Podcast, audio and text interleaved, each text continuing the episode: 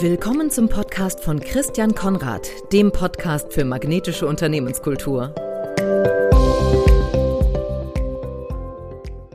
Herzlich willkommen zu einer weiteren Folge des Podcasts für magnetische Unternehmenskultur. Mein Name ist wie immer Christian Konrad und mein Gast heute ist Annette Rüdel. Annette ist Personalberaterin im Gesundheitssektor, speziell für Krankenhäuser, hat ein eigenes Beratungsunternehmen, die P Plus Personalberatung. Neben der Unterstützung beim Finden von Führungskräften unterstützt sie als erfahrene Organisationsberaterin Krankenhäuser auch dabei, als Arbeitgeber attraktiver zu werden. Und da haben wir natürlich einen ganz tollen Berührungspunkt. Sie verfügt über 30 Jahre Erfahrung im Gesundheitssektor, sowohl national als auch international. Und wir haben uns kennengelernt bei einer ganz spannenden Netzwerkveranstaltung letzten Herbst in Hamburg, dem Health Captains Club. Und wollen uns heute über den Fachkräftemangel im Gesundheitssektor und natürlich, was man dagegen tun kann, besonders im Bereich der Krankenhäuser austauschen. Herzlich willkommen, liebe Annette. Wann hast du das letzte Mal als Patientin Berührung mit Krankenhäusern gehabt? Als Patientin, Gott sei Dank, ist das sehr lange her.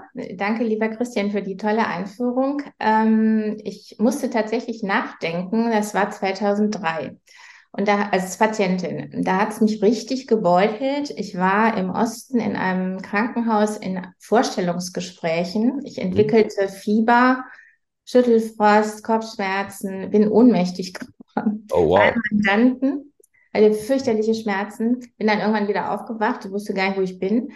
Ähm, ich habe mich dann dagegen entschieden, da zu bleiben, sondern bin tatsächlich nach Hause gefahren, obwohl ich kaum bei, bei Sinnen war und habe mich dann einweisen lassen in eine Fachklinik, weil ich mir einen Krankenhauskeim eingefangen hatte. Eieiei. Ei, ei. Genau. Und dieser blöde Krankenhauskeim hat sich auf meine Nieren gesetzt. Das heißt, ich hatte eine unglaubliche Nierenbeckenentzündung. Also es war eigentlich alles entzündet in meinem ganzen Körper und sie konnten den Krankenhauskeim nicht identifizieren. Sie wussten einfach, die haben einfach an mir rumlaboriert. Also ich hatte keine gute Erfahrung. Mm.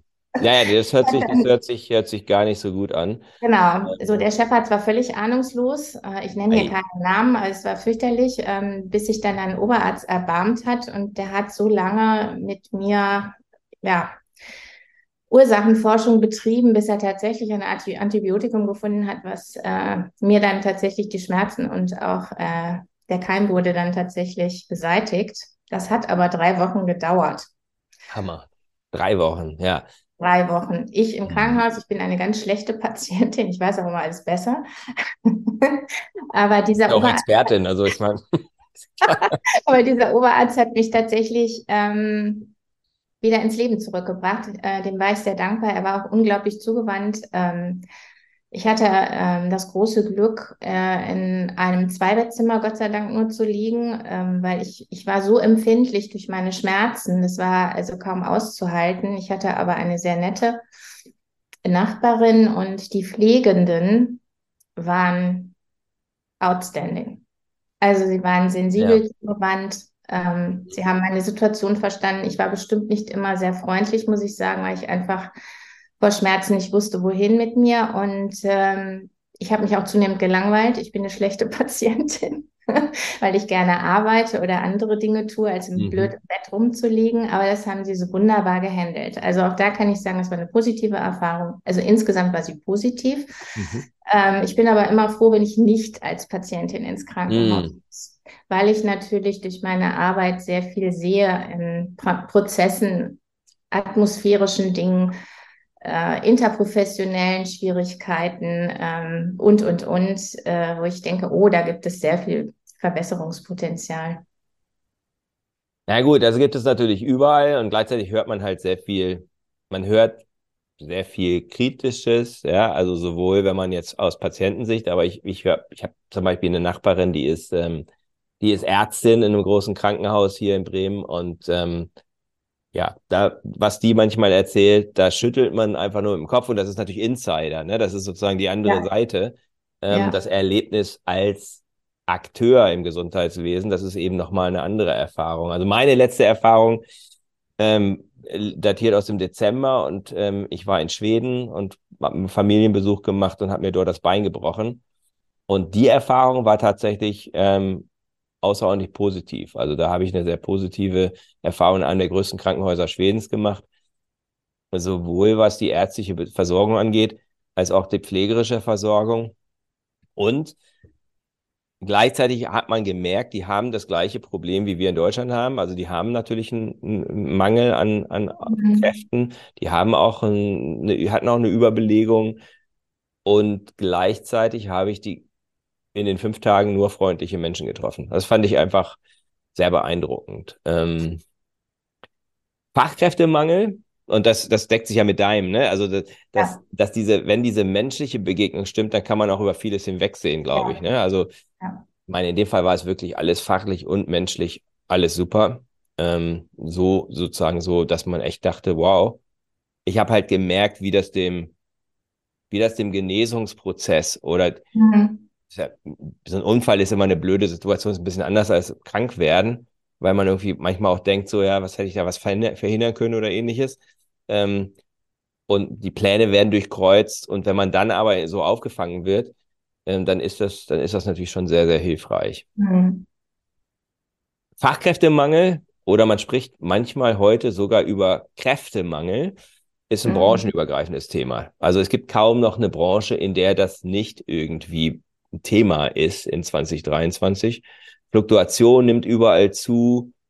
Ähm, und im Gesundheitswesen, insbesondere in Krankenhäusern, da wird die Lage zum Teil jetzt schon als dramatisch beschrieben, obwohl die Perspektive dann eben noch ein bisschen finsterer ist. Du hast mit deiner Erfahrung sehr guten Überblick. Ähm, wie würdest du die aktuelle, also jetzt, heute, nicht 2035 oder so, aktuelle Situation beschreiben auf der einen Seite, auf der ärztlichen Seite und B im Bereich der Pflege, was den Fachkräftemangel angeht? Ich sehe es natürlich, also für mich ist es ein echt vielschichtiges Problem, was man nicht so pauschal äh, beantworten kann. Also, dass wir einen Fachkräftemangel haben, ist nichts Neues. Das haben wir schon vor 15 Jahren gemerkt äh, und haben versucht, unser Portfolio da auch zu verändern. Ähm, dramatisch würde ich schon sagen, aber äh, wir sind tatsächlich noch nicht an der Spitze des Eisbergs angekommen. Das wird noch mhm. schlimmer werden. Äh, Im ärztlichen Bereich mh, hm, würde ich sagen, in einigen Fachrichtungen ist es schon mehr als dramatisch. Ähm, das hat auch ein bisschen was mit der gesellschaftlichen Entwicklung zu tun. Also gerade in der Psychiatrie, ob es jetzt Jugend- oder Erwachsenenpsychiatrie ist, mhm. ist es eklatant, muss man sagen. Ähm, Pädiatrie, Geriatrie, also alles, was auch demografisch irgendwie einen Zusammenhang hat, ist auch nicht so einfach. Mhm. Ähm, Anästhesie ist ein großes Problem. Das hat aber auch damit zu tun, dass die Arbeitsbedingungen da oft nicht so dolle sind. Ähm, mhm. Da komme ich aber später nochmal zu.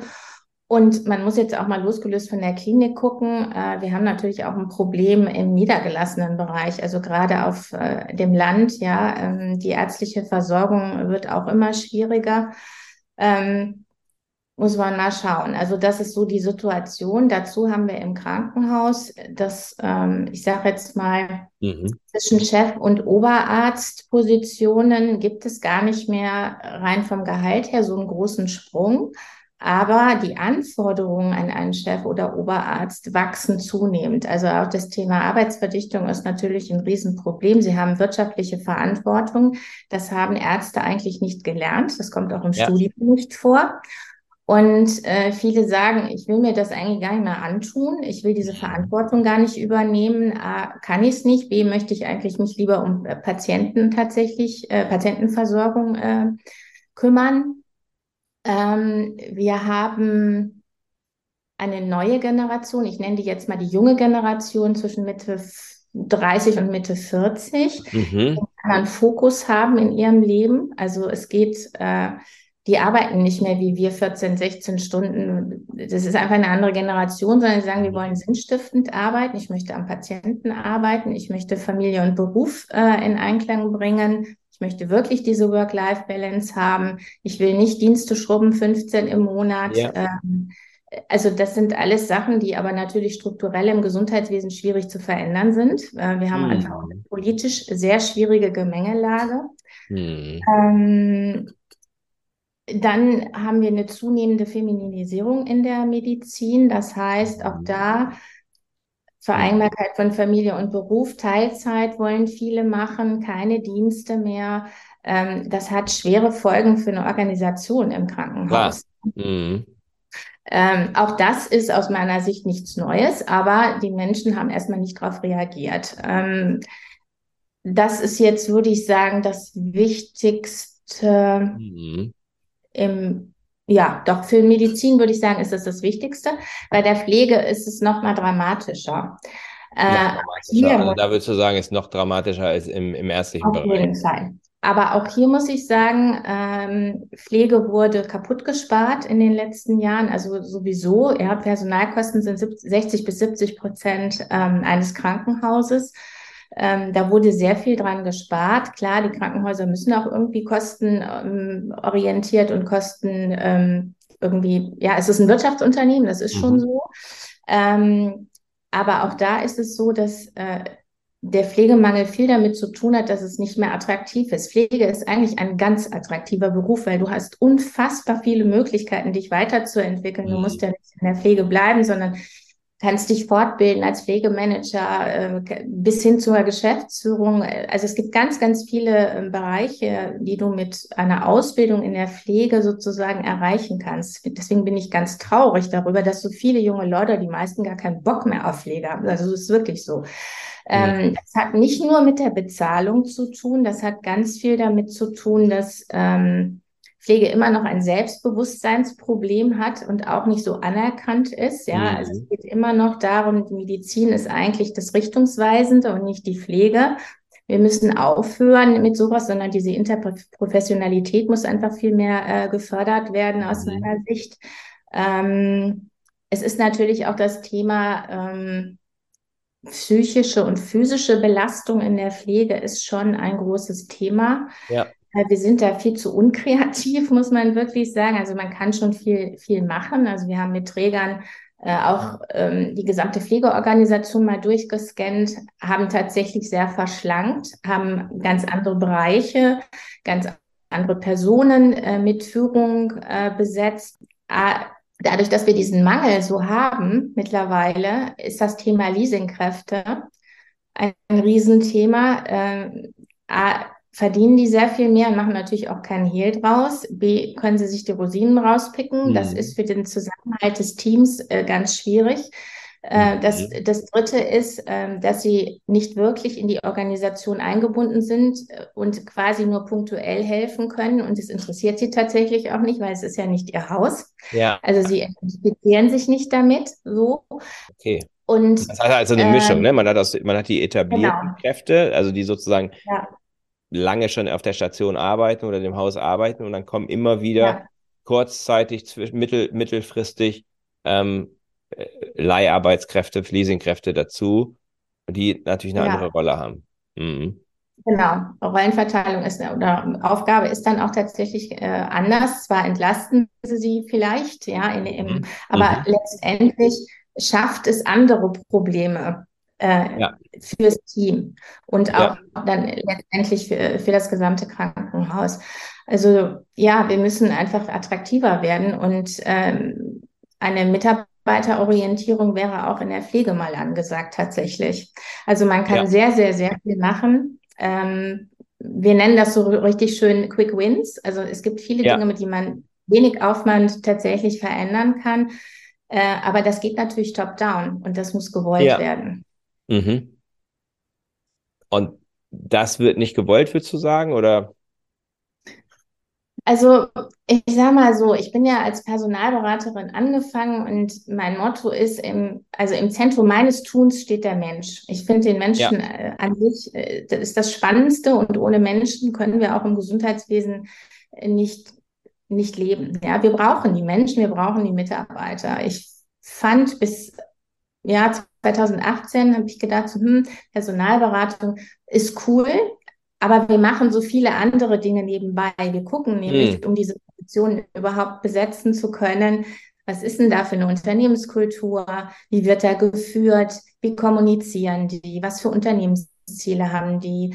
Ähm, äh, wie, wie, sind die Prozesse und all solche Dinge? Und habe gesagt, hm, das machen wir besser. Wir lösen das sozusagen raus aus der Personalberatung und fokussieren diese Themen attrakt unter Attraktivität des Arbeitgebers. So. Mhm. Und ähm, das Thema Unternehmenskultur ist aus meiner Sicht lange völlig vernachlässigt worden. Es ging tatsächlich nur darum, ähm, wie kriege ich meine mhm. Zahlen hin? Ja, wie kriege ja. ich Wirtschaftlichkeit hin?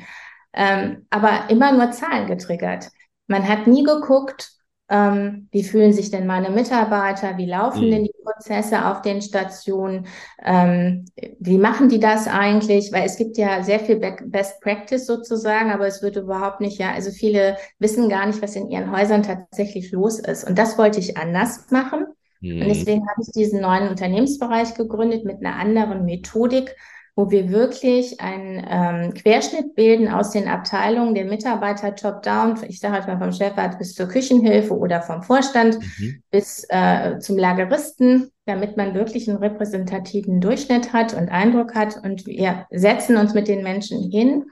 Wir entwerfen Interviewleitfäden und sprechen mit den Menschen.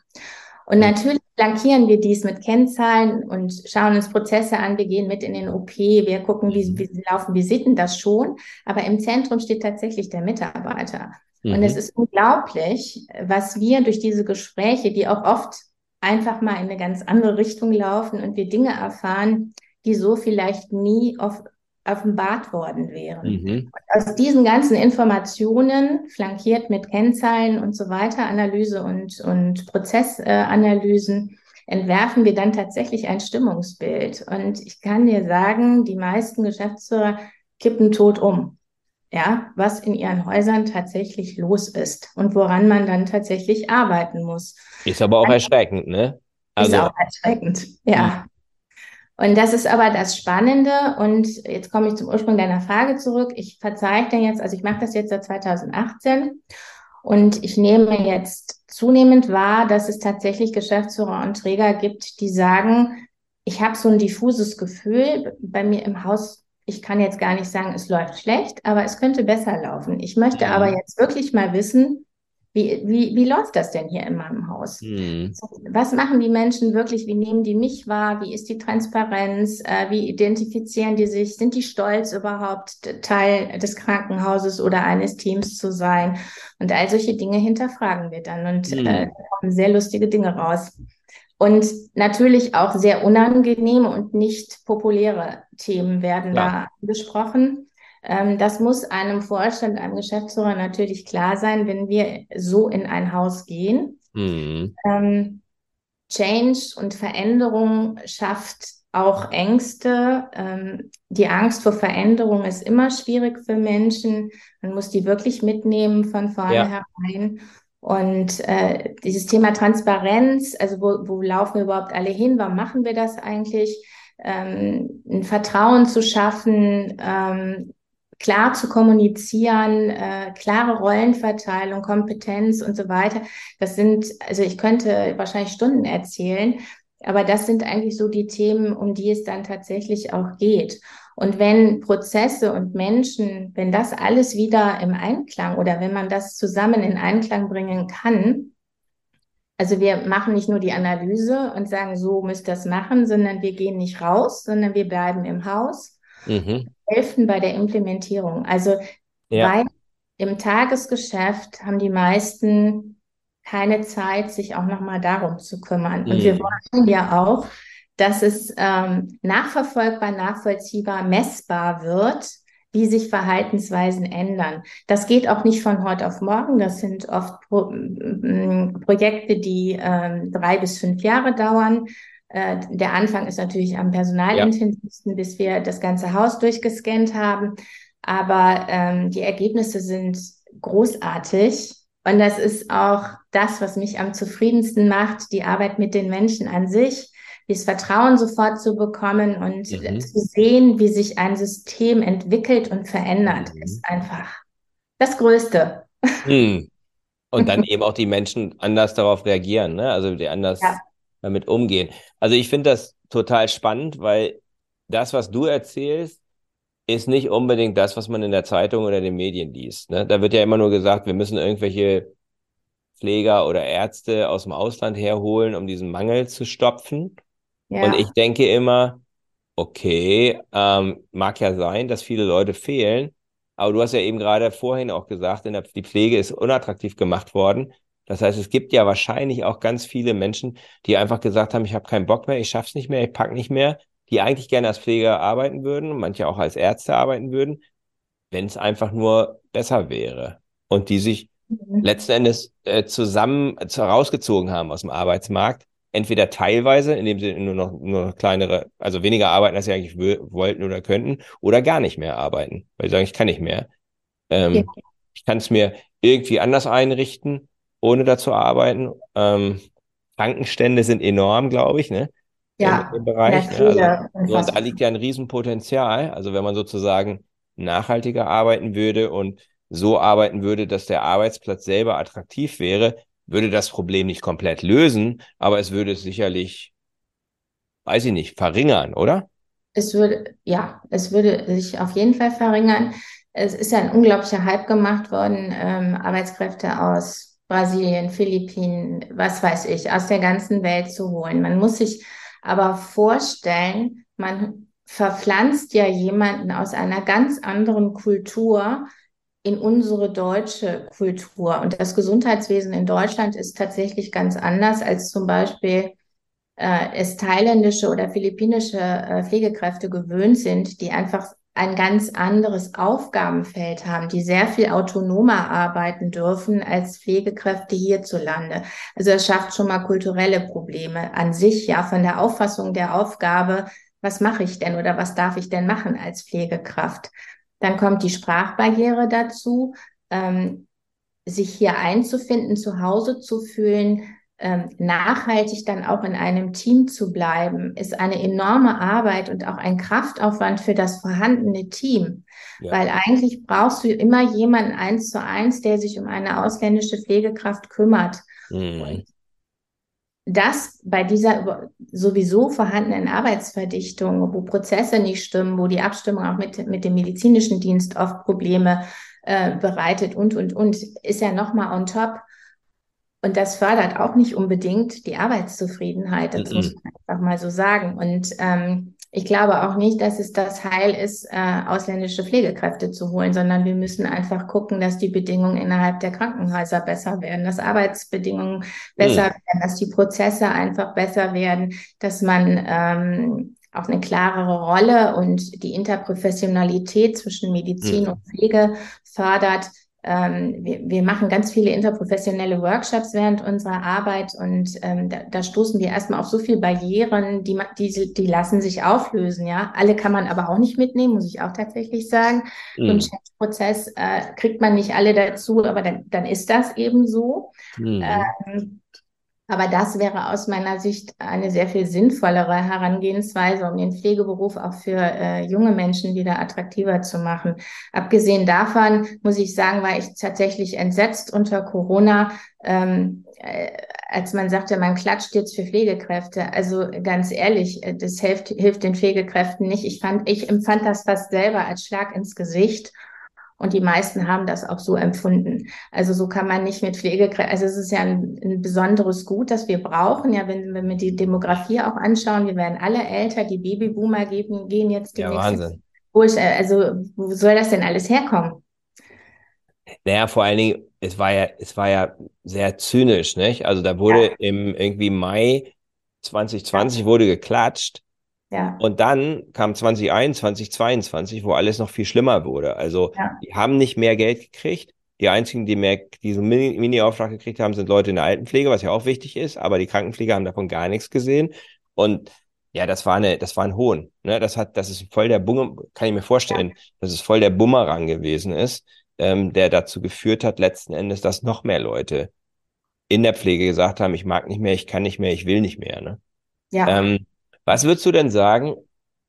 Also, das eine ist natürlich die Politik. Und da möchte ich jetzt gar nicht so hin. Also, ich möchte eher so ein mhm. bisschen, mhm. weiß ich mhm. nicht, betriebswirtschaftlich denken. Mhm. Weil jedes, das ist, das ist ja wie, wie auch in anderen, anderen Branchen. Man kann jetzt nicht den Fachkräftemangel also den Fachkräftemangel bekämpfen ist so ein bisschen eigentlich das falsche, der falsche, die falsche Stoßrichtung, weil da sind demografische Dynamiken am Werk, da sind die Fehler in der Vergangenheit gemacht werden und die kann man nur ganz zum Teil korrigieren. Man kann das also Ne, man kann, also Leute, die nicht geboren sind, kann man nicht mehr, Ja. kann man, äh, die Ja. sind nicht da. Also, äh, weil es ja nun braucht, bis jemand überhaupt eine Pflege, eine Pflege oder eine ärztliche Ausbildung, eine Pflegeausbildung macht, da ist er schon 20 Jahre auf der Welt, ja, meist, in den meisten Fällen oder 18 oder 16 mindestens, ja, aber seltensten Fällen ist es ja so. Die meisten machen ja auch Abitur, die nachher in die Pflege gehen. Ja. Ja, das ist Das richtig. Absurde, das ist wie im, wie im, wie im, wie im Handwerk, ne? Ja. Ähm, es geht ja eher darum, wenn ich jetzt ein, wenn ich jetzt ein Krankenhaus bin oder wenn ich ein, ähm, wenn ich eine Pflegeeinrichtung oder bleiben wir mal bei Krankenhäusern, dann ist ja die Frage, was kann ich jetzt tun, um meine Attraktivität zu steigern, um meine Situation zumindest etwas zu verbessern. Und was du beschreibst, stellt Mhm. sich für mich dar wie ein großes Potenzial. Also Mhm. ich möchte es jetzt nicht schönreden, ne? aber weil der Level so niedrig ist und weil man sich insgesamt in Krankenhäusern so wenig mit dem Thema Arbeitgeberattraktivität beschäftigt, kann natürlich ein Krankenhaus, das jetzt sagt, das machen wir jetzt zu unserem Thema, megamäßig punkten. Absolut. Das ist so ein bisschen wie Hotels, ja. Ein Hotel in einer Stadt wie Düsseldorf oder Bremen, was richtig gut als Arbeitgeber ist, das braucht keine drei Monate, wenn die da wirklich was signifikant verändern. Da spricht sich das komplett in der Branche rum. Alle Kellner, alle Köche, ähm, alle äh, Service-Mitarbeiter wissen, okay, guck mal da, da kann man arbeiten. Das Mhm. wird sich, ich behaupte, innerhalb von sechs bis zwölf Monaten wird sich das auswirken auf die Qualität der Bewerbungen und, ähm, und auf die Situation, die dieses Haus dann hat. Ne? Und ähnlich kann ich mir das vorstellen. Stelle ich mir das jetzt mal so vor, äh, könnte das eigentlich auch im Krankenhaus sein. Was denkst du, was denkst du, was können ein Krankenhausträger konkret tun, um Mhm. attraktiver zu werden? Mhm. Oder sollten sie tun? Also, wir haben es, glaube ich, eingangs schon mal angerissen. Das Thema Unternehmenskultur ist ja ein sehr vielschichtiges. Also so ein bisschen Employer Branding, ja. Also wie sehe ich denn mein Haus? Was will ich denn mit meinem Haus? Ähm, wie wird Führung gelebt? Also Führung ist aus meiner Sicht äh, eines der allerwichtigsten und ja, sehr vernachlässigten leider äh, im Gesundheitswesen äh, Themen, die der Fisch den kommt Kopf, das ist einfach so. Und ähm, eine Transparenz zu schaffen, ein vertrauensvolles Miteinander, ähm, eine Klarheit zu schaffen, Unternehmensziele zu definieren, wo wollen wir denn alle hinlaufen, warum tun wir das? Mhm. Auch diesen Stolz wieder zu Mhm. aktivieren. Ich bin stolz, ein Mhm. Teammitglied zu sein. Ich sehe das große Ganze sozusagen. Mhm. Warum mache ich das denn? Warum komme ich denn Mhm. jeden Tag? Weil was, was ich eben noch vergessen habe zu sagen, Menschen, die ins Gesundheitswesen gehen, sehen meist ihren Beruf als Berufung. Das ist ein Mhm. Geschenk. Das ist ein Ja. Geschenk. Das Total. muss man sowas von fördern, ja. Die wollen Menschen helfen, die wollen die Patientenversorgung ähm, äh, optimieren, die wollen was für Menschen tun. Man will sich Mhm. Ähm, und Das ist ein Wettbewerbsvorteil gegenüber anderen Branchen. Ne? Also in anderen Absolut. Branchen, da muss man über Motivation reden. genau, Und das ich vermute mal, so wie du das beschreibst, muss man im Gesundheitswesen eigentlich nur dafür sorgen, dass irgendwelche Demotivatoren ähm, weggehen, Genau. weil die hohe intrinsische Motivation so enorm hoch eigentlich ist. Ja? genau. Und es sind halt oft ganz kleine Dinge, ähm, dass man Mitarbeiter sieht, also diese Sichtbarkeit einfach Mhm. herstellt, dass man für junge Menschen ähm, eine strukturierte Ausfort- und Weiterbildung, eine Karriereentwicklung, eine Perspektive für sie entwickelt. Die wollen wissen, Mhm. Ähm, wann bin ich Facharzt, äh, wann kriege ich meine OP-Zahlen zusammen für eine, für eine Pflegeausbildung, wenn die schon wissen, naja, vielleicht möchte ich studieren, ähm, wird das unterstützt. Und Mhm. das, das sind halt ganz viele Mhm. Themen, das kostet eigentlich nichts, ja. Man muss, man muss nur, man muss nur das machen und drüber reden. Und Kommunikation ist tatsächlich der zweite Knackpunkt äh, in den äh, Unternehmen. Ja, die Kommunikation untereinander stimmt einfach nicht. Und auch das geht ja top-down. Ähm, Ja. ja, so. Und ähm, das sind eigentlich immer die drei Themen, mit denen wir am meisten zu tun haben, abgesehen natürlich auch von vielen Prozessen, die aber dann auch wieder interprofessionell mit Kommunikation zum Beispiel zu tun haben. Man redet nicht miteinander, sondern lieber übereinander. Mhm. Ähm, dass äh, zum Beispiel Visiten werden vorgegeben, die Zeiten von den Ärzten, die aber dann gar nicht korrespondieren mit den Aufgaben der Pflegenden zum Beispiel. Mhm. Also das, das, ist, das sind ganz kleine Dinge, die ganz schnell zu beheben sind. Aber die Widerstände sind oft so, weil das haben wir ja schon immer so gemacht oder mhm. das ist jetzt unser Ablauf und nein, mhm. können wir nicht und der Chefarzt will aber dies und das. Und mhm. eigentlich ist es nicht, also sie sind leicht zu identifizieren und sie sind eigentlich auch leicht zu beheben, aber es ist ein Prozess, weil das ist ein, eine Veränderung des Mindsets insgesamt im Krankenhausbereich. Ja. Und wenn Geschäftsführer und Träger das nicht vorleben und auch nicht mitgehen, kannst du es lassen. Das hat mhm. überhaupt keinen Sinn. Dann machst du tatsächlich nur Symptombekämpfung und nicht mhm. Ursachenbekämpfung. Und das möchte also ich. würde es auch sagen, auch im Krankenhaus oder gerade im Krankenhaus ist es so, wenn man Change startet, immer ja. top-down. Immer top-down. Also ich würde, ich würde halt sagen, das ist ziemlich generell der Fall. Ja. Das Einzige, was ich, was ich sagen würde, ist, wenn man eine sehr große Organisation hat, kann es manchmal Sinn machen, dass man Leuchttürme macht. Also dass man nicht gleich sofort mhm. flächendeckend anfängt. Ähm, da überfordert man häufig ähm, eine Organisation, wenn man aber zeigen kann, in einem Bereich funktioniert das ganz hervorragend, was wir da verändert haben, dann hat man sozusagen den internen Proof of Concept, um ja. dann sagen zu können, guck mal, das hat da jetzt funktioniert. Spricht irgendwas dagegen, dass man das möglicherweise auch ausweitet? Ne? Auch das Thema Best Practice, ja, innerhalb von Krankenhäusern ist oft ein Problem, ja, weil äh, man das Positive, ja, hm, kritisch hinterfragt, muss man ja auch, warum funktioniert es bei uns nicht und bei denen funktioniert es so gut, anstatt das einfach als Chance zu nehmen und sagen, hey, ist ja klasse, wie, wieso läuft das denn bei euch? Mhm. Also die, ich weiß nicht, ob das ein typisch deutsches Phänomen ist, aber so diese Neidkultur und dieses, ach nee, äh, das wollen wir lieber nicht und dann wirklich tatsächlich Transparenz äh, zu schaffen, zu sagen, da sind ja. wir nicht gut. Ähm, auch das Thema Fehlerkultur ähm, ist, finde ich, in, in Deutschland ziemlich unterbelichtet. Äh, also im Krankenhaus finde ich auf jeden Fall. Und auch nochmal, was ich eben gesagt habe, dieses multiprofessionelle Auf, Aufbrechen dieser Säulenstruktur im Gesundheitswesen. Mhm. Ich glaube schon, dass man dieses Hierarchische nicht wirklich wegbekommt, weil man es einfach von der Organisation müssen gewisse Dinge so laufen im Gesundheitswesen. Das hat auch mit Verantwortung und so weiter zu tun. Aber trotzdem das Aufbrechen dieser Struktur zu fördern tatsächlich, weil dann bekommt das Krankenhaus auch dieses Wir-Gefühl wieder. Ja, wir sind eins und nicht wir sind, mhm. wir sind Pflege, wir sind Management, sondern eigentlich klappt es ja nur, wenn alle zusammenarbeiten und ein gleiches mhm. Verständnis haben. Und das fördern wir dann halt sehr. Also erstmal nehmen wir natürlich auf, wie nimmt das jeder einzelne Mitarbeiter wahr, ob er jetzt Führungskraft ist oder ähm, Assistenzarzt oder Pflegender ist eigentlich völlig egal und daraus ein Gesamtbild. Und so, so wird, so wird zum Beispiel eine Geschäftsführung oder ein Vorstand wahrgenommen. Oder oft werden die gar nicht wahrgenommen. Manche sagen, ich weiß gar nicht, wer das ist. Ich kenne ihn mhm. gar nicht. Ähm, also sowas darf nicht sein, ja. Also auch mhm. ein Vorstand kann äh, einen Tag zum Beispiel im Monat mal durch sein Haus gehen. Ja, mhm. Hallo sagen und so sichtbar sein, ja.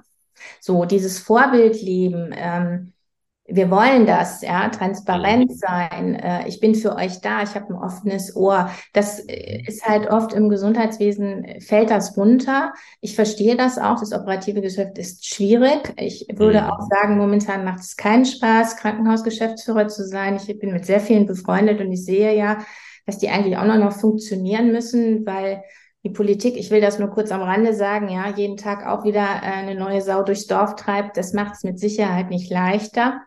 Aber insgesamt kann man viele Dinge auf kurzem Wege regeln, mit mhm. relativ wenig Aufwand. Mhm. Und wir lenken als Berater extern eben die Geschicke eines Teams oder eines Hauses dann tatsächlich über Jahre in diese Richtung.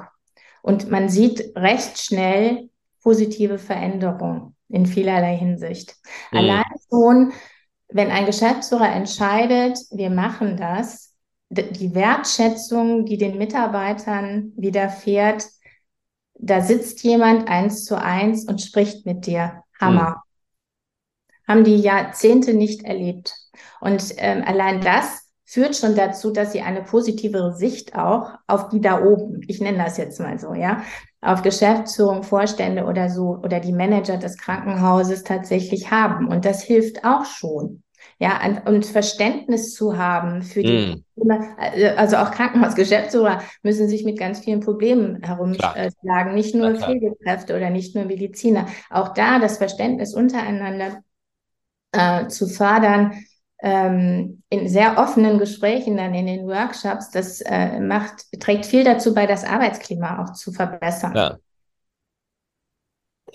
Ich, ich versuche mal zusammenzufassen, weil du vorhin von drei Punkten sprachst. Ähm, ja. Ich habe jetzt vier, vielleicht sind es auch noch mehr, aber das, was ich verstanden habe, ist, was, was, was Krankenhäuser machen können, um den Arbeitsplatz attraktiver zu machen, ist mhm. einerseits, dass sie das Thema Führung ähm, stärker gewichten. Also dass sie überhaupt Angebote anbieten, um Führung zu lernen oder weiterzuentwickeln, weil im Normalfall der Arzt, die Pflegekraft, auch die Pflegedienstleitung wenig Führungsschulung oder auch wissen, wie Führung eigentlich geht. Das ja. heißt also, das wird einfach vorausgesetzt, dass die das können. Da mehr zu tun wäre, wäre ein Schritt. Ähm, das zweite ist, ähm, dass man den jungen Mitarbeitern mehr Perspektive gibt für, für, für, die, für die Entwicklung, damit die auch das Gefühl haben, jo, ich, ich kann hier wachsen, ich kann mich hier weiterentwickeln. Das mhm. dritte ist das Thema Kommunikation. Mhm. Ähm, wahrscheinlich, ich vermute mal, sowohl vertikal als auch horizontal. Ja. Ähm, und das vierte, was ich aufgeschrieben habe, war das Wir-Gefühl, mhm. ähm, was eben häufig durch die Säulenstruktur und die sehr, das, die sehr hierarchische ähm, Art der Zusammenarbeit, möchte ich mal sagen, mhm. ähm, äh, ja, verhindert wird, so dass man eben sagt, okay, da gibt's kaufmännisch, Pflege und, und ärztlich und das sind Silos. Ne? Und das ist ja nun was, was Krankenhäuser nicht alleine haben, das Problem. Dieses ja. Thema von Säulen oder Silos haben viele Organisationen und bleiben natürlich deswegen hinter ihren Mitteln. Aber wenn man diese vier, wenn man diese vier Themen angeht, dann hat man die Chance, da natürlich ähm, wesentlich, ähm, wesentlich etwas zu bewegen. So ja. habe ich dich verstanden. Auf jeden Fall. Employer Branding, das muss man dann oben draufsetzen. Ne? Ja, genau, Weil das muss man dann oben draufsetzen. Ist Employer Branding ja die Kommunikation nach außen und wenn es innen nicht ja. stimmt, dann ja. äh, funktioniert das nicht. Ne? Das sage ich jetzt als Marketingmensch. Man muss immer von innen nach außen agieren. Ne? Absolut. Also den Stolz, den du dann bildest oder diese emotionale Bindung, die man ja eigentlich braucht, ja, als, ja. als Mitarbeitender, die transportierst du dann natürlich auch, weil du ja deine Zufriedenheit wieder hast, ja, nach außen. Ja. Und äh, das ist eine Win-Win-Situation, sowohl nach innen als auch nach außen. Und das muss man stärken wieder. Und die, die das machen, werden einen enormen Wettbewerbsvorteil haben. Das wird so sein. Und das Thema Vergütung ist ja nochmal ein anderes Thema, aber es ist nicht das das allentscheidende Thema. Also ja, mhm. wir müssen im Gesundheitswesen auch schauen, dass tatsächlich, ich sage jetzt mal zumindest in der Pflege sich was bewegt. Ich glaube nicht, dass Ärzte zu wenig Geld verdienen. Es ist eher, dass die Belastung oft einfach genau. zu viel ist. Ja, das, das ist ein anderes Thema nochmal. Aber in der Pflege, finde ich, könnte man sich schon in eine andere äh, ja, Wertigkeit dann auch äh, ja, entwickeln. Also da finde ich, das finde ich da finde ich tatsächlich, da, da ist äh, Bezahlung auch Wertschätzung. Ja. Ich glaube, würde dir zustimmen, aber bei Ärzten hat sich ja bei Ärzten in der Familie, da, da wurde ja was gemacht äh, in den letzten ja. 20 Jahren, um das gehaltlich auf ein Niveau zu heben, was wieder irgendwo der ja. Leistung oder der Qualifikation entspricht. Aber im Pflegebereich ist es nicht passiert, sondern dass das Gegenteil passiert, genau. ähm, dass halt zum Teil ähm, Zulagen abgeschafft worden sind, so dass eine Pflegekraft Anfang der 90er Jahre, äh, wenn man das Ganze deflationiert, deutlich besser verdient hat als heute. Und die ja. Belastung ist deutlich höher heute als vor 30 Jahren. Also das passt irgendwie überhaupt nicht zusammen. Ja. Ähm, und ich glaube, die kommen, da ist wahrscheinlich das mit ein Teil, der unbedingt angepackt werden muss. Und da muss die Gesellschaft eben auch sagen, ja, da kostet halt mehr Krankenversicherung. Ähm, aber besser, ich zahle jetzt ein bisschen mehr Krankenversicherung und habe dann auch Pflege, als dass ich keine habe. Ne? Ja. Ähm, du sagtest, die, da, da, da ist eine Riesenchance für Krankenhäuser. Mhm. Jetzt habe ich von mehreren Seiten gehört, es gibt das sogenannte Konzept der Magnetkrankenhäuser. Da ich von magnetischer Unternehmenskultur spreche, habe ich mir gesagt, wow, das ist ja interessant. Was ist das? Also ist das nur, ist das tatsächlich etwas, was es gibt und was ja. auch ein sinnvolles Konzept ist? Ähm, was würdest du, wie, wie würdest du das einschätzen? Ich glaube, kommt mal wieder so ein Ding, was aus Amerika kommt, ne? Oder? Richtig. Das ist tatsächlich, äh, das Modell kommt im Kern aus Amerika. Und zwar geht es da um Kulturwandel, ähm, ein, wie soll ich das jetzt nennen, ein klares Bekennen zur Patientenorientierung. Das ist eigentlich der Hintergrund dieser Magnetkrankenhäuser. Das ist ein amerikanisches Qualitätssiegel, mit dem Pflegequalität ausgezeichnet wird. Mhm. Und es geht darum, im Kern mh, mm, Jetzt, jetzt, muss ich mich ein bisschen mh, mm, konzentrieren. Also es geht darum, den Pflegenden mehr Handlungsautonomie zu mhm. geben, Selbstbestimmung, ähm, positivere äh, Beziehungen zu anderen Berufsgruppen ähm, zu fördern, eine wertschätzende Arbeitsatmosphäre zu schaffen, damit die Arbeitsmotivation wieder zu steigen, steigern und die Identifikation mit dem, weniger krankheitsbedingte Ausfälle mhm. äh, und letzt letztlich die, äh, eins habe ich vergessen, Versorgungsqualität zu erhöhen. Genau. Mhm. Also das ist der Hintergrund äh, der Magnetkrankenhäuser. In, mhm. Es gibt zurzeit, ich glaube, 500 ungefähr Magnetkrankenhäuser auf der ganzen Welt, die meisten tatsächlich in den USA. Mhm.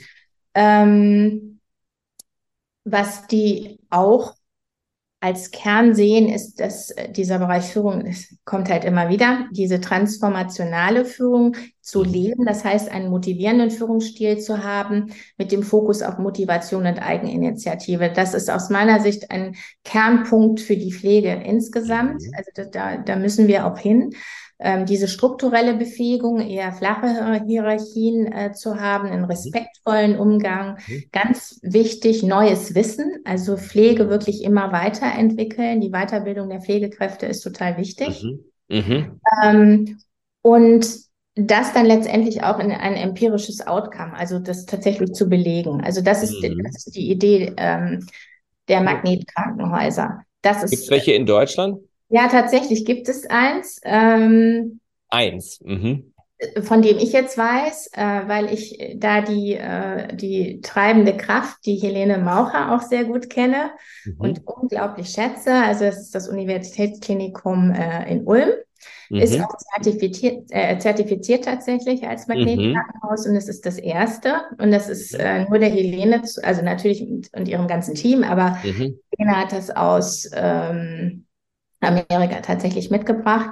Und ich weiß wohl, dass das Deutsche Herzzentrum in München auch gerade in diesen Studien äh, ist und bestrebt es, sich zu zertifizieren als Magnetkrankenhaus.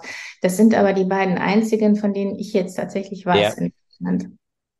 Aber immerhin, ne? Also das ist, das ist ja, ähm, das ist ja toll, dass ja. es sozusagen solche Beispiele gibt, weil das wäre meine nächste Frage gewesen. Kennst du Beispiele von mhm. Krankenhäusern, die es geschafft haben, sie ja. als besonders attraktiver Arbeitgeber zu positionieren. Das muss natürlich kein Magnetkrankenhaus sein, aber ich gehe mal davon aus, dass wenn dieser Fokus da ist, ne, man sagt ja auch immer irgendwie, ähm, Energy flows where focus goes. Ja, also wenn, ja. wenn halt der Fokus tatsächlich auf Patientenorientierung und Mitarbeiterzufriedenheit ist, dann wird sich was verändern. Und wenn das von oben so vorgelebt und, und, und, und äh, wirklich mit einer Priorität versehen wird, in der strategischen, ja, dann wird sich das auswirken. Da bin ich, ja. da bin ich immer sehr optimistisch. Ne? Ja. Ja, also das sind die beiden einzigen, von denen ich es weiß und äh, wo es tatsächlich auch gelebt wird. Äh, aber das sagen, es gibt andere Beispiele aus deiner Arbeit, wo, wo du siehst, da hat sich wirklich positiv was verändert. Jetzt vielleicht nicht zu so einem Idealzustand, aber ähm, wo du siehst, okay, da haben, ja. da haben Häuser jetzt auch ein Bewusstsein entwickelt und haben sich deswegen auch ja, haben auch das Problem, vielleicht Fluktuation gesenkt, äh, Krankenstand gesenkt und, und, und, sag ich mal, ihre, die angespannte Personalsituation etwas verbessert. Ja, gibt es tatsächlich. Ähm, also ich will jetzt keine Namen nennen, aber es gibt tatsächlich welche, wo wir durch unsere Arbeit, äh, zum Beispiel in der Pflege, weil wir das gesamte mhm. Pflegeorganigramm durchgescannt haben, total verschlankt haben, mhm. Aufgaben, Rollen, Kommunikationskaskaden, ähm, verändert haben, äh, hohe Flexibilisierung von Arbeitszeitmodellen zum Beispiel eingeführt haben, eine Poolregelung, die ähm, sehr flexibel, also Flexpool hieß das, was wir gemacht haben. Ähm, das hat sich extrem äh, in diesen Häusern sehr positiv auf ähm, Zulauf der Pflegekräfte tatsächlich. Mhm. Äh, und sie haben damit ihren Pflegemangel ich sage jetzt mal nicht restlos zu 100 Prozent, aber äh, die sind weitaus mh, hm, weniger belastet dadurch, äh, also keine Leasingkräfte zu haben und so weiter, äh, was ja wieder andere äh, Probleme schafft in den Häusern, das äh, hinbekommen zu haben. Ja, das äh, und auch letztendlich, weil wir den medizinischen Dienst dann auch, also das alles loszulösen, macht aus meiner Sicht keinen Sinn, sondern man muss auch tatsächlich die Schnittstellen immer mit mhm. Würde ich auch jedem raten, wenn Sie so ein ähm, Projekt mal starten wollen, äh, einfach das Verständnis ähm, weiter ähm, zu, äh, ja, also die, diese vermeintlichen Hürden einfach aufzubrechen durch Kommunikation, Transparenz. Äh, das schafft ganz viel äh, neue Motivation. Ja, und mhm. äh, das, äh, die, diese positive Veränderung lässt sich dann tatsächlich auch messen. In Krankheitsstand, äh, Ineffizienz, ähm, in, in Fallzeitsteigerung, was auch immer, Patientendurchlauf, äh, also alles Mögliche. Muss man wirklich, und Patientenzufriedenheit auch, die ja dann auch mal hinterfragt wird. Das lässt sich auch alles messen. Ja, sehr cool. Ja, da bin ich immer, da bin ich auch immer sehr optimistisch. Da gibt's, also da bin ich immer wieder fasziniert, dass Manager gar nicht wissen, wie man das messen kann. Ja. Und ich sage, ihr habt die Zahlen. Ja, eben. Ja, wenn, wenn, wenn eure Bewerberzahlen steigen, beispielsweise, ja. Ja. Ähm, also gegen, so, es gibt ja entweder Blindbewerbung, das ist natürlich selten in diesen Bereichen, aber wenn ihr eine Anzeige schaltet oder wenn ihr irgendeine Art von Personalmarketing macht und dann wisst ihr ja, was ihr da normalerweise kriegt. In ganz vielen ja. Fällen gar nichts, ja? ja. Und wenn ihr plötzlich dann was kriegt, dann hat das ist ja eine Messung. Krankenstand sollte man immer messen können, Fluktuation sollte man messen können. Haben genau. aber, messen aber viele nicht, ne? Also messen es gar nicht, aber sie könnten es ja ganz leicht messen. Das ist ja eine Frage ja, von einfach genau. nachgucken, ne? Genau. Ähm, genau. Und, und ich, das finde ich sehr spannend, nicht? wenn man da solche betriebswirtschaftlichen Kennzahlen wie, wie ähm, Patientendurchlauf zum Beispiel, also Produktivität am Ende des Tages, ne? Ja. Ähm, die wird sich natürlich auch erhöhen, ganz klar. Wenn die, wenn die Prozesse verschlankt sind. Das habe ich halt in Schweden gemerkt. Ich habe halt gemerkt, dass die sehr fokussiert, sehr pragmatisch waren in allem, was mhm. sie getan haben. Ne? Und ich fand das total angenehm. Also kamen die, die mal meinen Schuh eingepasst haben, ne? die kamen rein. Ich glaube, die waren keine fünf Minuten in meinem, im, im Zimmer. Mhm. sie haben in den fünf Minuten alles gemacht, was man machen musste. Waren völlig ruhig, waren, hatten offensichtlich einen ganz klaren Prozess auch, mhm. äh, wie sie das machen. Oder als die mir dann beigebracht haben, äh, mit, mit Stöcken zu laufen. War, mhm. war, kamen die da an, so eine kleine Taskforce, zwei zwei junge Frauen, haben gesagt, so, mein Lieber, jetzt musst du mal aufstehen, jetzt bringen wir das bei, zack, zack, zack, einmal Gang runter, einmal Treppe rauf, Treppe runter, wieder zurück. Ja, jetzt weißt du, wie es geht. Alles klar. Viel Erfolg. Und das war, das war sehr positiv, weil es halt jetzt auch, es war auch für mich ja auch gut, dass es jetzt kein langwieriger Prozess und noch nicht kompliziert mhm. war, sondern es war einfach ganz simpel, einfach so. Und dann sind die zum nächsten, ne? Genau, ja. Ja. Genauso die ärztlichen Visiten auch sehr auf den Punkt, sehr klar, mhm. auch mit Zuhören, aber kein langes Rumgelacht. ja, ja. Ja, also Für man alle kann, immer gut. Ja. ja. absolut. Man kann vieles durch relativ kleine Stellschrauben relativ schnell auch in mhm. Veränderungen in den Flow bringen. Und mhm. das ist ja das, was letztendlich zählt. Ja, und das hat mit den Punkten zu tun, die du, du ja auch sagst. Ne? Also Klarheit in den Prozessen, ja. ähm, Transparenz in der Kommunikation. Und was ich, glaube ich, ganz wichtig finde, das hatten wir heute. Ich war heute bei einem Urologen zu einer Vorsorgeuntersuchung und der hat, ich habe ihm halt erzählt, er hat mich halt gefragt, war sehr, war auch eine sehr positive Erfahrung im Übrigen, ähm, weil der sich während der Untersuchung einfach intensiv mit mir unterhalten hat. Und da habe ich mich als Patient gesehen gefühlt. Und dann habe ich ihm von Schweden erzählt, dann sagte er, ja, er hatte auch mal auch mal kurzzeitig in seiner Jugend den An äh, Gedanken gehabt, nach Schweden zu gehen und hat, hat gesagt, ja, was die in Schweden haben, sie haben tatsächlich eine stärkere Ergebnisorientierung im Sinne von, es geht um die Verbesserung der Gesundheitsversorgung. Ja. Und mhm. das klingt jetzt natürlich total banal, aber das, das verlieren wir ja häufig aus dem Auge ja. mit unserem ganzen Qualitätsmanagement und Dokumentation ja. und sonst was. Was ist eigentlich das Ziel?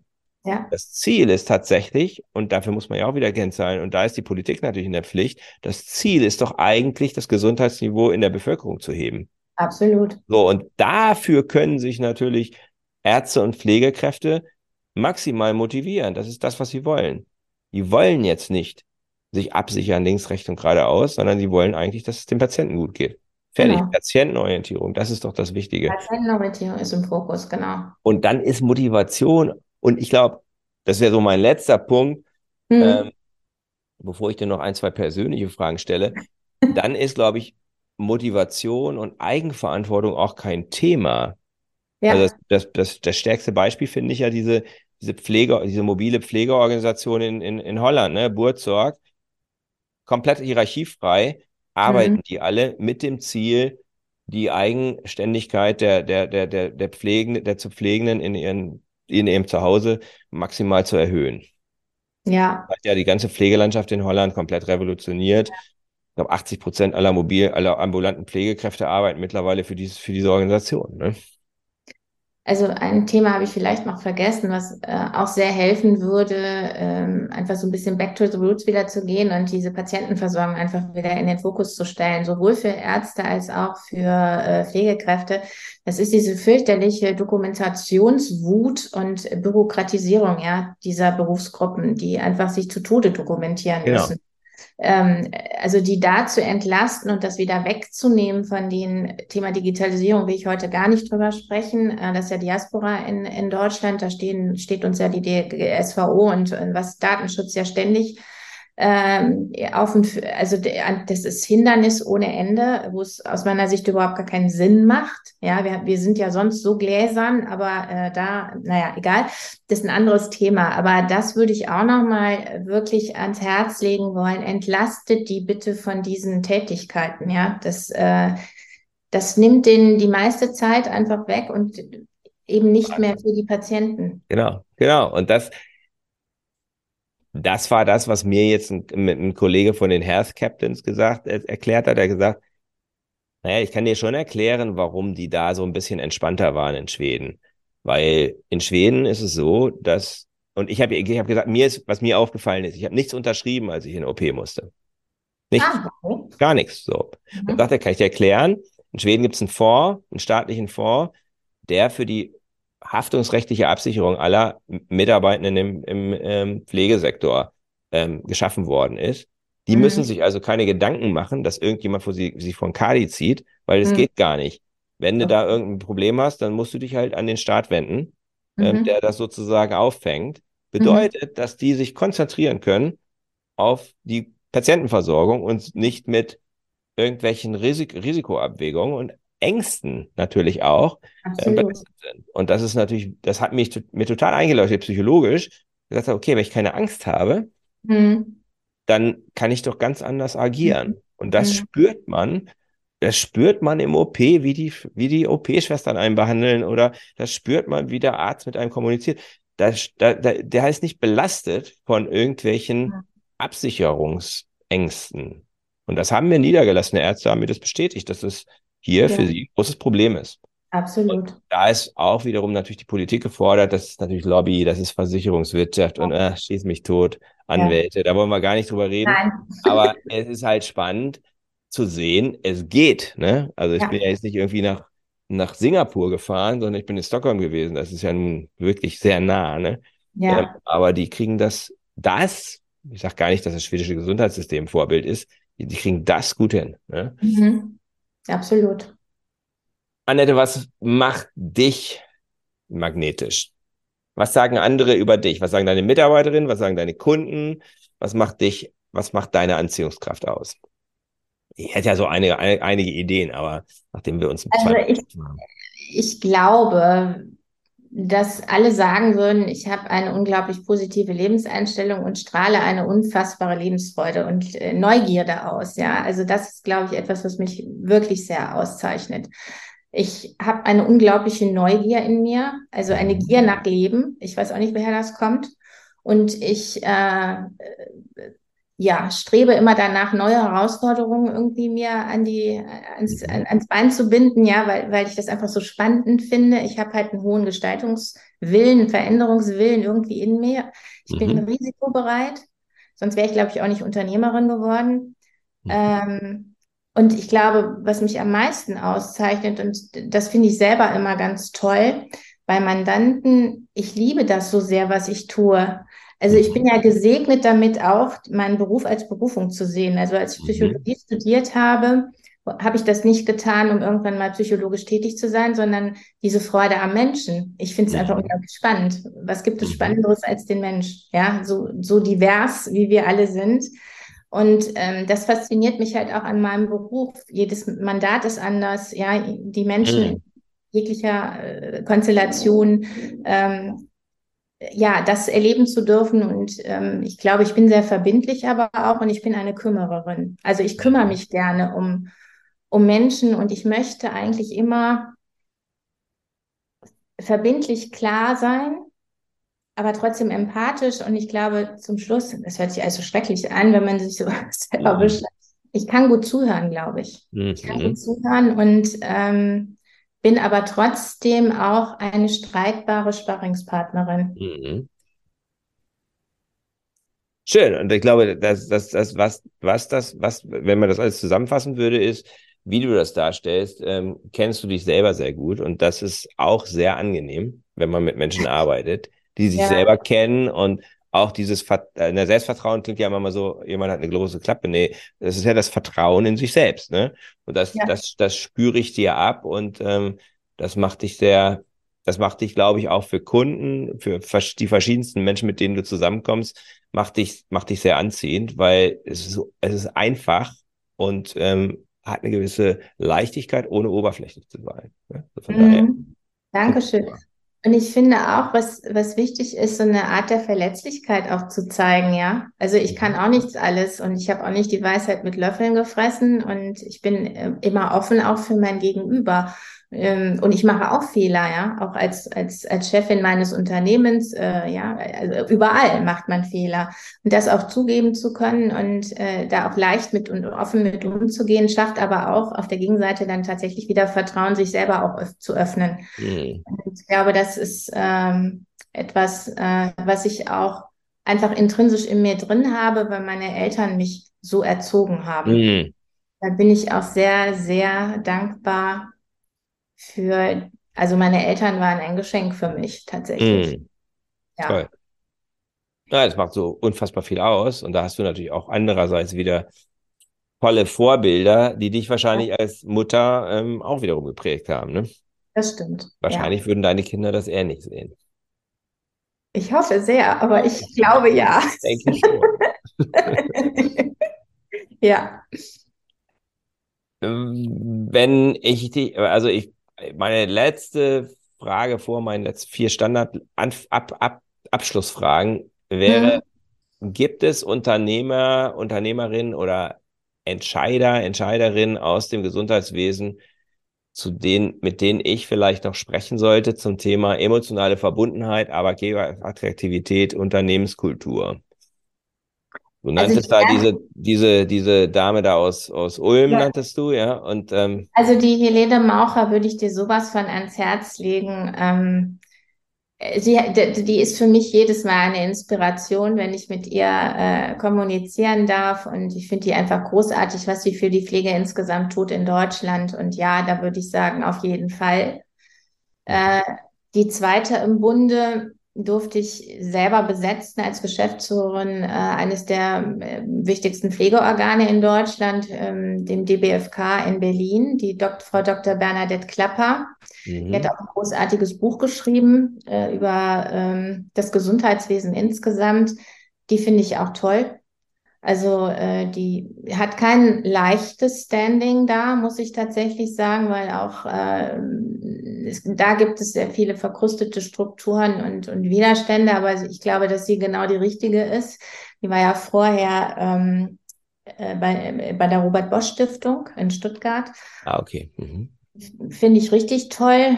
Mir fallen ganz viele tolle Frauen ein, gerade in der Pflege. Aber ähm, ich habe heute noch mit einem mir sehr ans Herz gewachsenen Geschäftsführerkollegen gesprochen, der Change tatsächlich mit Leidenschaft immer gelebt hat, der aber an anderen Strukturen dann letztendlich Aufsichtsgremien oder was auch immer gescheitert ist, wenn man dann tatsächlich Change mal angepackt hat, der sehr klar ist ähm, und der jetzt das Gesundheitswesen erstmal verlassen wird. Aber der Dr. Uwe Kage ist für mich jemand, eine absolute Vertrauensperson, sehr empathisch, nicht nur Zahlen getriggert, er ist auch von Haus Jurist, also er ist sehr breit aufgestellt, aber er hat einfach verstanden, was man tun muss im Gesundheitswesen. Mhm. Ähm, da scheitert man eher an ja, politischen Gegebenheiten, Aufsichtsgremien, die eigentlich keine Ahnung haben. Muss man mhm. leider sagen, das ist in Deutschland auch nochmal ein gesondertes Thema, worüber mhm. man sprechen müsste eigentlich. Mhm. Ähm, den würde ich ja, ich, ich finde, es ist ein großer Verlust, dass er jetzt rausgeht aus dem Gesundheitswesen. Ich verstehe es aber. Mm, mm. Oh, also das ist ja im Grunde ja auch schon eine Botschaft, natürlich. Ja. Ähm, auch wenn es super schade ist, aber jeder muss das ja auch pers sich persönlich wahrscheinlich seine Schmerzgrenze irgendwie kennen. Ne? Und, ja, ähm, das ist, das ähm, ist so, der, die hat er erreicht. Ich, der ist kurz vom Burnout, hat gesagt, nee, also jetzt muss ich mal die Notbremse mm. ziehen. Na klar, na klar. Hat ja, ja auch keiner was von, ne? Nee. Ja, wenn man sich selber nicht mehr spürt, muss man was tun. Muss man was tun, ja. ja. Annette, vier Fragen stelle ich immer zum Abschluss, sind immer die gleichen. Oh, okay. Ähm, die haben was mit, mit, ähm, mit meinem Modell der vier Dimensionen magnetischer Unternehmenskultur zu tun, mhm. Die man immer auf Einzelne, auf Teams und auf Organisationen be be beziehen kann. Aber jetzt geht es natürlich gerade um dich. Okay. Ähm, magst du deine Vision, dein persönliches Warum mit uns teilen? So ein bisschen, was hast du schon gesagt? Ne? Ähm. Ja, Genau, also ähm, durch und durch Unternehmerin. Also ich wusste halt ganz früh, ich, ich will, also ich will selber etwas reißen, gestalten. Mhm. Irgendjemanden, ja, meinen Stempel irgendwie aufdrücken, warum auch immer das so ist. Das ist intrinsisch in mir drin. Schon als kleines Mädchen wusste ich das.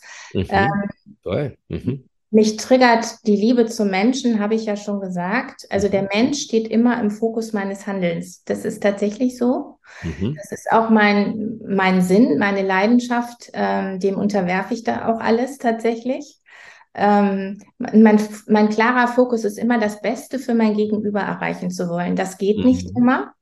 Mhm. Äh, aber ich versuche es tatsächlich. Ich möchte langfristige Mandantenbeziehungen haben, weil mhm. für uns ist es halt auch immer das Schwierigste, wenn man sich nicht kennt. Ähm, das erste Mandat ist immer das Schwierigste und je besser man sich kennenlernt, desto mehr lässt man sich dann auch auf sich ein und das Vertrauen ist natürlich da.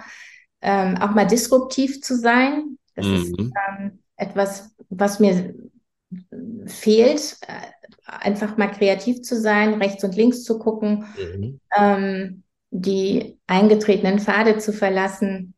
Ähm, und ich möchte Prozesse, Kulturen, Menschen positiv und nachhaltig beeinflussen, sodass mhm. sie zufriedener werden, äh, Mitarbeiter zufriedener werden, emotionale Verbindungen zu schaffen. Das ist eigentlich das, was, was das größte Glück ist, wenn man das schafft. Mhm. Und ähm, tatsächlich das große Ganze im Blick zu haben. Krankenhaus ist ein multiples, sehr vielschichtiges äh, Konstrukt und daraus eins zu formen, das ist die Aufgabe. Sehr cool. Sehr rund. Was sind deine drei wichtigsten Beziehungen? Mann, Sohn, Vater. Hm. Also mein Mann, mein zukünftiger, wir heiraten ja dieses Jahr, ist äh, eines der größten Glück, Glücksumstände, dass, dass, dass ich den habe in meinem Leben. Er ist mein Sparringspartner auf Augenhöhe. Wir arbeiten jetzt auch zusammen. Ähm, wow. Ist großartig. Ich kann es nicht sagen. Wir haben eine Leichtigkeit. Es ist äh, das, was, was, was glaube ich, sich alle Menschen wünschen, so ein Glück privat zu haben. Das gibt mir halt auch privat sehr großen Frieden. Also ich bin einfach zufrieden. Mhm. Ähm, mein Sohn ist für mich ähm, mein größter Fan und glaube ich auch mein größter Kritiker. Mhm. Das liebe ich sehr an ihm. Wir sind unfassbar offen miteinander. Und mein Vater deswegen, weil er mir ähm, ein gesundes Maß an Selbstbewusstsein mitgegeben hat. Wir haben eben schon mal dr drüber gesprochen. Ich war als Kind tatsächlich, es glaubt mir keiner, aber es ist wirklich so, ein sehr scheues Wesen. Ich bin sehr wohlbehütet aufgewachsen. Und mein Vater hat mir tatsächlich ähm, das Vertrauen in mich als Person gegeben, mhm. dass man auch Fehler machen darf, äh, dass man nicht perfekt sein muss. Äh, meine Mutter war eine große Perfektionistin, aber auch eine große Glucke als Mutter. Äh, auch das, hoffe ich, habe ich ein bisschen mit mir getragen. Mhm. Ähm, und das hat mir diese Ruhe auch gegeben in, durch meine Eltern, also durch meinen Vater, diese Stärke zu haben, wenn du an dich glaubst und das tust, was du am liebsten machst, dann bist du gut, wenn du für mm. dich brennst. Und ja, Scheitern gehört zum Leben. Und das ist, cool. glaube ich, auch etwas, mein Vater ist sehr oft gescheitert, geflohen und so weiter. Der mhm. musste mannigfaltig sein Leben neu äh, oder sich selber neu erfinden. Mhm. Und das ist, äh, glaube ich, etwas, was ich immer sehr bewundernd ähm, mitbekommen und, äh, glaube ich, mit der Muttermilch aufgesogen habe. Mhm. Und bin ich, glaube ich, auch so, wie ich bin. Sehr cool. Toll, toll, tolle, tolle Beziehung. Was gibt dir Energie? Weil du hast eine Menge davon. Also du strahlst aus sehr viel Energie. Positive Energie. Ja, ich habe ganz viel Energie. Ähm, ich weiß gar nicht, wer es kommt. Also Energie gibt mir allein schon, wenn ich morgens aufwache und die Sonne scheint. Da bin ich schon fröhlich und denke mir, geil, was bringt der Tag? Ähm, meine Familie, viel mhm. Quality Time mit meiner Familie ähm, mit denen zusammen zu kochen, zu lachen, zu was weiß ich zu tun. Meinen Sehnsuchtsorte tatsächlich wirklich mal abzuschalten. In, also ich liebe Natur und Einsamkeit. Mhm. Ich liebe es im Meer zu versinken, mit meinen mhm. Fischen alleine zu sein. Das gibt mir ganz viel Energie. Und mir gibt ganz viel Energie, so viele unglaublich tolle, und da ähm, schließe ich dich auch mit ein, lieber Christian, Menschen in meinem Leben kennenlernen zu dürfen, mit denen ich mhm. dann tatsächlich relativ schnell eine innige Beziehung aufbauen kann. Und die habe ich in meinem Leben. Und ob ich die mal zwei, drei Jahre nicht sehe oder höre, ist mhm. eigentlich egal. Mhm. Das bleibt. Und das finde ich auch ein großartiges Geschenk. Ja, wunderbar. Wo liegt dein Fokus in den nächsten drei Monaten? Drei bis sechs Monaten. Was ist so dein, was ist das, was dich so im Augenblick jetzt bewegt? Also im Augenblick bewegt mich sehr, dass äh, ich tatsächlich nochmal heiraten werde dieses Jahr. Das ist verständlich, ja. das reicht ja schon als Fokus, ne? Aber. ja, ja, das stimmt. Aber äh, zum anderen freue ich mich wahnsinnig auf dieses neue ähm, Unternehmenskulturprojekt, was, was mich jetzt die nächsten drei bis sechs Monate sehr in Atem halten wird. Ich habe unglaublich spannende Besetzungsmandate, mhm. wo ich äh, tolle Kandidaten schon für gefunden habe oder demnächst finde. Und ähm, das hält mich in Atem das mhm. nächste halbe Jahr. Das glaube ich. Gute Perspektive. Absolut. Gutes, gute, gute, ähm, gutes ähm, ja, Fokus für deine Energie, für deine positive Energie, wenn man die drei Dinge nimmt. Genau, ja. Wenn ich ähm, Zuhörer erreichen wollen und sagen, wow, das war sehr inspirierend, ich würde gerne mit Annette mal in Austausch gehen, wo können Sie dich am besten erreichen? Also gerne über unsere Website p-personalberatung.de. Ich bin mhm. Äh, auf LinkedIn und Xing ganz einfach zu finden, einfach antriggern. Äh, ich bin natürlich auch auf Facebook und Instagram, aber da tatsächlich nur privat. Mhm. Ähm, also deswegen würde ich wahrscheinlich eher über Internet, äh, ähm, Website beziehungsweise LinkedIn oder Xing gehen. Ja, das ist doch gut. Da, das finde ich ist doch der richtige Weg. Hört sich ja. gut. Super. Ich danke dir ganz herzlich für das inspirierende ähm, Gespräch. Ich und ähm, ja, freue mich über den Kontakt, den wir haben und bin gespannt, was sich daraus auch noch ergibt.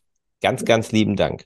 Ich danke dir, Christian. Ich habe das sehr genossen. Tolle Fragen, die du mir gestellt hast. Und äh, es war für mich äh, eine tolle, ach ja, fast anderthalb Stunden, muss man tatsächlich sagen. Großartig. Ich danke dir. Ich danke dir. Alles Gute, schönes Wochenende. Danke. Das war der Podcast von Christian Konrad, der Podcast für magnetische Unternehmenskultur. Mit Impulsen, wie Unternehmen die passenden Mitarbeiter und die idealen Kunden anziehen. Dazu inspirierende Interviews mit Unternehmern, Entscheidern und Mitarbeitern. Jeden Montag und Donnerstag auf Spotify, iTunes und dem Kanal Ihrer Wahl. Bitte empfehlen Sie den Podcast weiter und unterstützen Sie Christian Konrads Arbeit durch eine Bewertung auf iTunes.